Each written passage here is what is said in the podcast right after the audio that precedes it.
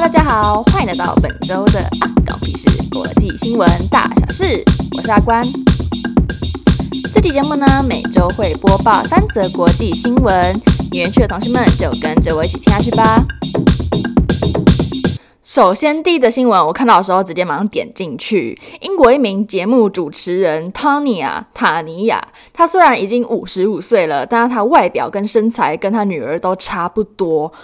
这个差不多不是阿谀奉承说，啊，你们怎么像是姐妹什么？都不是阿谀的那种，是认真的，是差不多，就是 similar。对，你看到那个照片，你去看那个照片，这个塔尼亚她跟她两个女儿的合照，你觉得吓可想说。哪位是塔尼亚？哪位是妈妈？对，他们三个站在一起，完全无法分辨，就是安能辨我是妈妈。对，一看这个就知道这个保养之术不得了，吓得我毕恭毕敬看了三遍他的文章。对，不要以为我们 二十岁没来 care 这件事情，而且我觉得他文章里面对于保养的心态呢，其实很值得学习。因为他说他之前在疫情封城的期间呢，他就在这个期间反思了生命的意义。那他得出了结论，他觉得生命的意义呢，在于追求快乐，而他认为自己看起来年轻漂亮，就是让自己快乐的一项因素，所以就很喜欢保养这件事情。对，他因为自身的快乐而去享受保养这件事情，我觉得这个态度、这个心态很值得学习。那他分享了几个 tips，让我们可以就是五十五岁也是可以看起来安能辨我是妈妈的一些小秘诀。那除了就大家都听烂了，像是多喝水啊、规律运动、睡眠充足、饮食均衡。那这边呢整理了三个，就是大家听了会诶，原来这些也是 Forever Young 的妙招。那第一个呢就是起床仪式。他说，他每天早上起来都会花十分钟晒太阳跟冥想，告诉自己我很开心。然后他还说，如果每天早上起来是对着镜子里面的自己说，你们又丑又胖又老，你就是真的会又丑又胖又老。我还蛮认同这一点的，因为就是。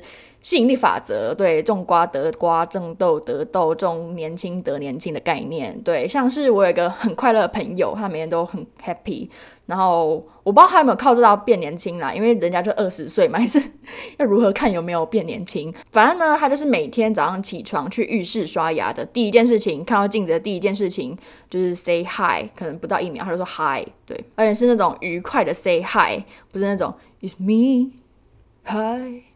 I'm the problem is me 的那种 hi，，是嗨，就是嗨小花，嗨小华这样子。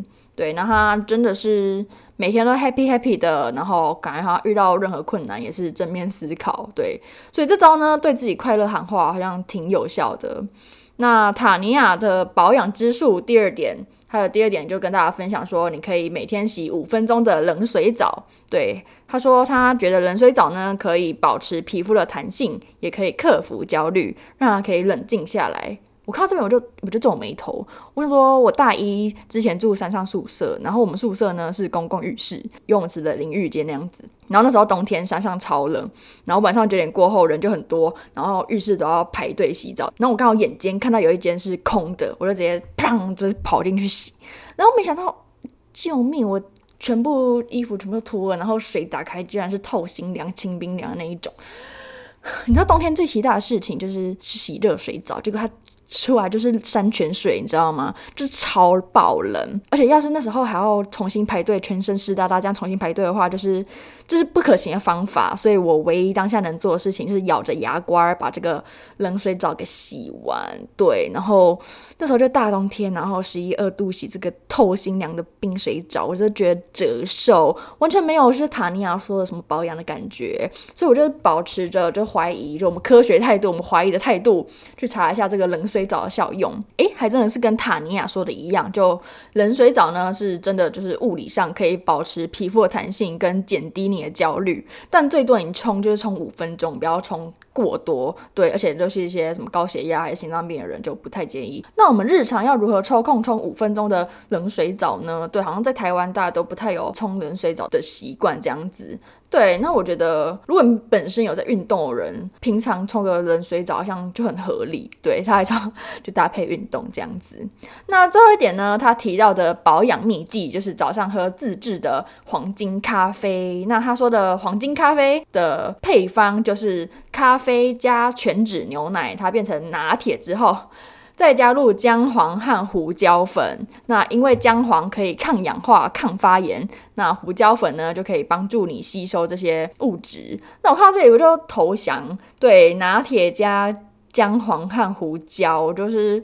看到这个饮料，我会先皱眉头，然后长出皱纹，所以就对我无效，对我无效。在我观念里面呢，拿铁人家就是糖或是棉花糖，对，这就是差距。人家可以变年轻，我们就是没关系，我 我我不需要，我不需要，我不需要咖啡加姜黄粉。对，能能接受的朋友呢，当然是可以踹踹看。我发现。就近几年，我发现一些异国咖啡还蛮喜欢加一些辣辣的粉来提味，但小女子我就是无法，就远观而不可亵玩焉。对，那这位辣妈呢，就是分享以上三点：一、早上冥想，对自己说，哎、你很开心，你很棒；二就是每天洗五分钟的冷水澡，可以保持你肌肤的弹性；那三就是早上喝刚刚说的 黄金咖啡。对，那大家可以看她的照片，真是你会吓到，就是她从五十五岁，但看起来像是三十出头，就觉得。好厉害，而且还不止外表，他整个人散发的感觉就是阳光快乐的感觉，对，真的很厉害，大家可以学一学。如果你不怕姜黄粉的话，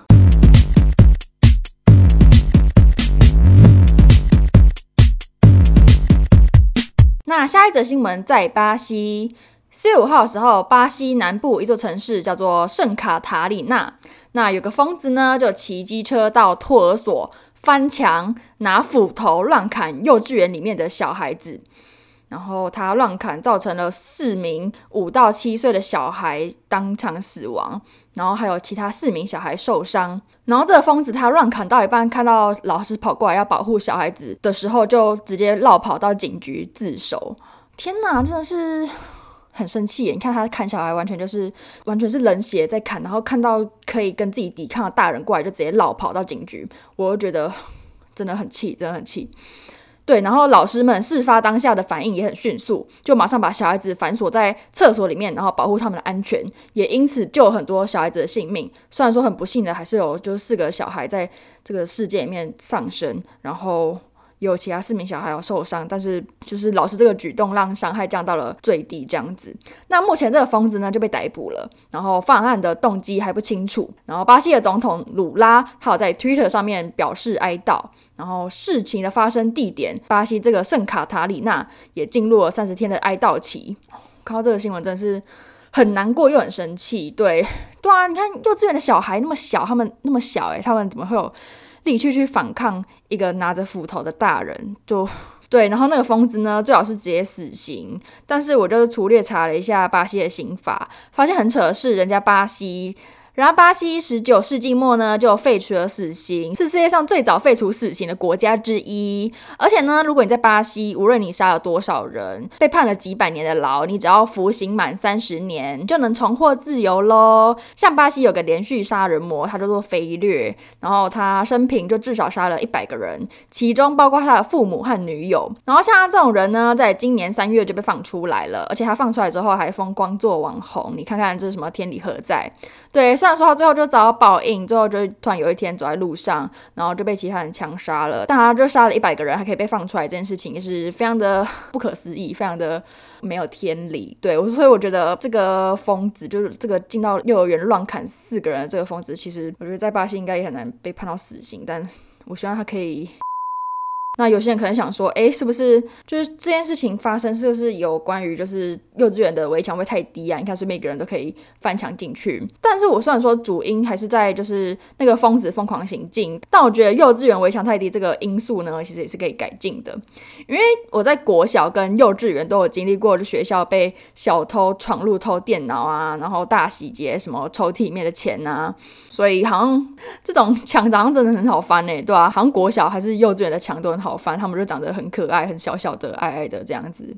然后我想到，就是我国小三年级的时候，那时候大家礼拜三就是要穿就是便服嘛，然后穿便服就要别名牌。那我有个朋友呢，他就是忘记带名牌，然后下一节课好像是要检查吧，如果没有带的话，就会被记点还是什么。然后我们就趁一个就二十分钟下课，然后我就跟另外的同学一起翻墙，然后跑去他家拿那个名牌。你看，连这个我有国小三年级都可以，就是随意翻墙跑出去。外面一个大人想要干嘛，直接拿斧头冲进来。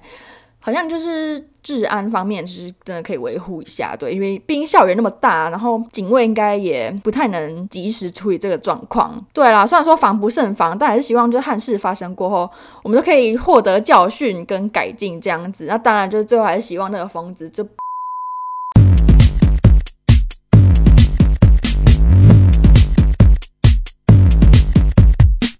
则新闻来到法国，法国今年最沸沸扬扬议题是什么？是罢工。没错，就是罢工。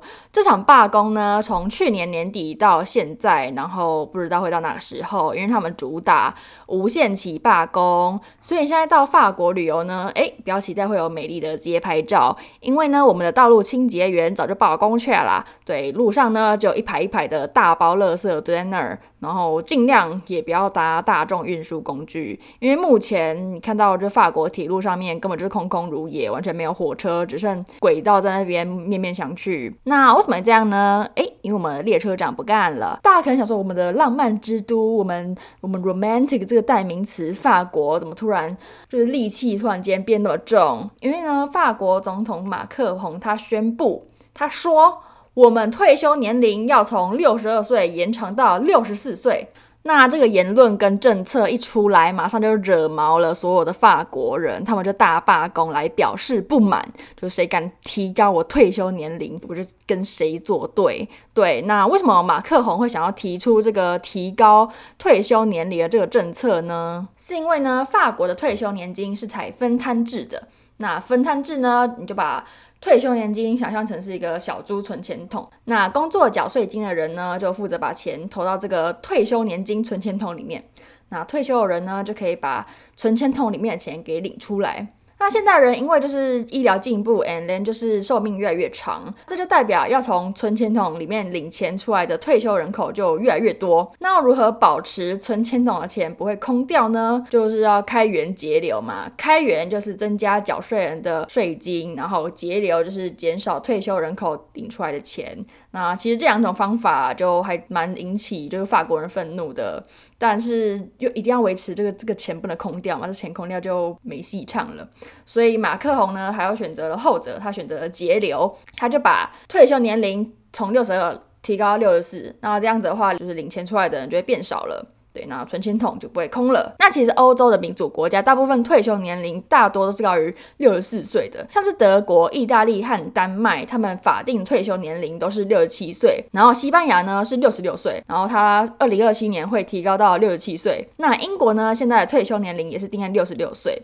所以马克宏对于这次要把退休年龄提高到六十四岁的态度，其实还蛮坚硬的。对，就算面对就现在目前法国大罢工，他也是目前还没有做出任何的妥协这样子，然后他也强调这是一个必要的改革，就要保持这个小猪存钱桶，它是可以一直有在流动，就是至少里面的钱不会空掉的。那这次大罢工不止在反这个退休年龄的提高，然后他们也主张要把退休年龄下修到六十岁。那目前呢，法国还在大罢工，ing，而且法国人还对马克宏怒到，就是最近去砸他一个最爱的一个叫做 La Rotonde，完全不会念 L A R O T O N D E 的这个，好，你也想念一下 La Rotonde，OK 的一个餐酒馆，对，你们可以去查，它叫做 L A，然后空格 R O T O N D E 的这个餐酒馆，一个红色招牌的餐酒馆，然后这个餐酒馆也是有够衰，它被纵坏，被狂砸小石头。By the way，就是这个 La Rotonde 的这个餐酒馆呢，也是我们鼎鼎大名画家毕卡索常光顾的餐酒馆，这样就有点可怜，有点少的色的台风味，青菜就有点少到台风味这样子。这个新闻播报给你们，就是告诉大家，诶，其实现在法国现况呢是。蛮不适合去观光的，对，因为很多公家机关都不开门啊，连消防员都举着火把罢工。对，我看到这个新闻画面，我是就觉得小突兀。对，你们就是穿着消防员的衣服，然后举着火把，有点小反差，你知道吗？为什么老兄你拿着就是洒水器，偶尔就是消防栓可能会比较适合你？然后罢工的大家呢，就是在这个脏乱的街道上面狂丢烟火啊，狂丢烟雾弹。对，然后你看那个画面呢，脑内就会想起就是《悲惨世界》里面的 Do you hear the people sing, sing the song of the man？对，这几天呢，你看到那个法国罢工的那个照片，就会想起这个 BGM。然后像是法国几个大城市，巴黎、里昂、雷恩、里尔的高中或大学的校方就直接宣布无法正常上课，因为他们就是被封锁，然后什么入口都被什么脚踏车跟垃圾都被就都被堆满了，所以就直接无法正常上课这样子。那其实去查一下这个法国年金罢工，它影响层面比我刚刚举例的都多很多。然后你会看那个照片呢，就想说，哎，就是 我们的艾米莉在巴黎是棚拍吗？怎么在我里面看到的就是 Paris 有点就是小不一样？对，那补充一下，这次罢工的人呢，大多是在公家机关的工作者，不是因为他们比较生气，是因为呢，法国的法律保障人民罢工的权利。虽然说他们罢工还是就不会有薪水，但至少就不会被 fire。那在私人机构工作的人呢？诶，比较没有参与这次罢工，因为你要是罢工呢，以后就很难再升迁，又或者是人家私人机构直接当你辞职了。那目前罢工的人口越来越多，那法国警方估计最多会有八百五十万人。那法国劳动人口呢，也就是两千九百七十万人，那将近三成的人都不干了。那大家可以想说，哎。三层好像偏还好，但其实呢，这三层像刚刚讲到的，都是公家机关的工作者，那就是维持法国基本的营运民生事业。像刚刚说到街道清洁员啊、消防员，还有列车长，还有很多很多，所以其实影响是很大的。那其中最不方便的呢，就是交通大瘫痪。我忘记是听到谁分享他最近去法国玩的经验，然后他说他连从机场到饭店都要自己拖行李要走的，然后路上还要避开一堆垃圾。对，听到觉得哦有点小困难，毕竟去法国玩一个应该也是就是机票什么都是就是花很多心思，然后也是抱着很大期待去的。对，所以就分享给大家。对，目前法国大罢工。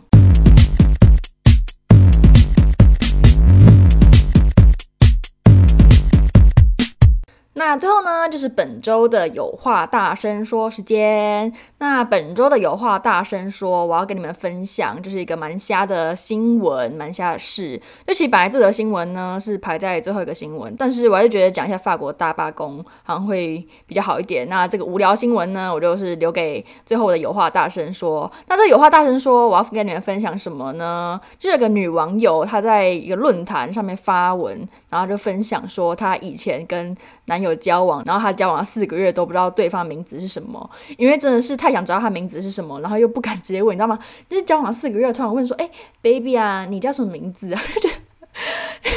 就觉得有点怪，你知道吗？对，她就趁她男友下车的时候，就翻找车上的文件，然后终于找到就是车上抽屉的保险卡，才知道哦，原来你叫 Joe 还是什么之类的。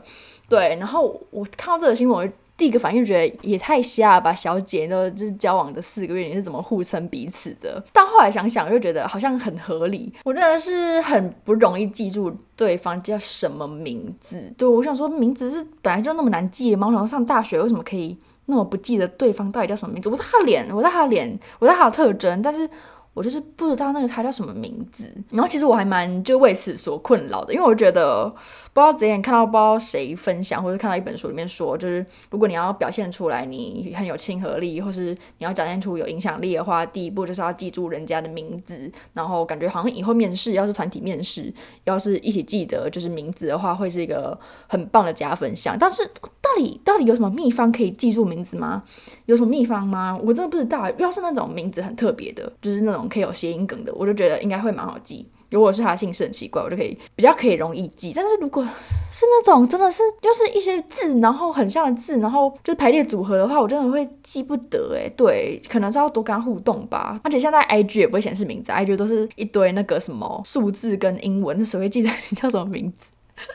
对，然后我之前高中也是超级无敌会忘记人的名字，我都超没礼貌，我都在说哎那个几号几号，只有我身边一些猪朋狗友才记得他的名字，然后也不会讲全名，都会讲一些他们的绰号之类的。对，然后我记得最扯的一次是。高二下刚开学的时候，那时候我就坐在就窗边，然后我就跟我的孙东宝朋友就在那边打屁啊。孙东宝朋友是谁呢？你们可以看我的 YouTube，刚好遇见里面就有一个开箱孙东宝，哎，那支影片也是莫名好，那真的乱拍的。好，反正就那个孙东宝朋友呢，我就跟他就在聊天什么，然后突然就看到奇怪，像不是上课时间嘛？哎，对，我们上课聊天，但那时候老师还没来，所以我们还在聊天。然后想说奇怪，不是上课时间吗？怎么就门口有一个？感觉好像跟我们班很熟的人在那边跟我们班的人聊天。我想说他是我们班的吗？我就问我那位孙中华朋友，他就说，我就问他说他是我们班的吗？我是真的疑惑发自内心，我想说怎么会有我别班的，在我们班，然后上课时间可以表现得那么自在，然后还可以跟别人聊天。然后我那位松松的朋友就是就一脸不可置信，你知道吗？他说他就他是我们班的几号？然后我就说哦，哎、真的哎，你知道吗？我放了短短的寒假之后，完全就忘记这个人是我们班的，我就觉得小扯。对，虽然说这跟忘记名字好像有点没关系，但是又好像很大的关系，因为我是连整个人都忘记了。对，我会觉得其实记录别人名字这件事情的是 matters，这件事情是重要的。对，然后不知道谁就是可以很快记住人家名字。像我今天，我今天呢就是去带小孩子，然后每次带完小孩子，他们就要老师们就要一起开会，然后要写说谁谁谁怎样怎样，谁谁谁今天工作有没有写完，怎样怎样，然后。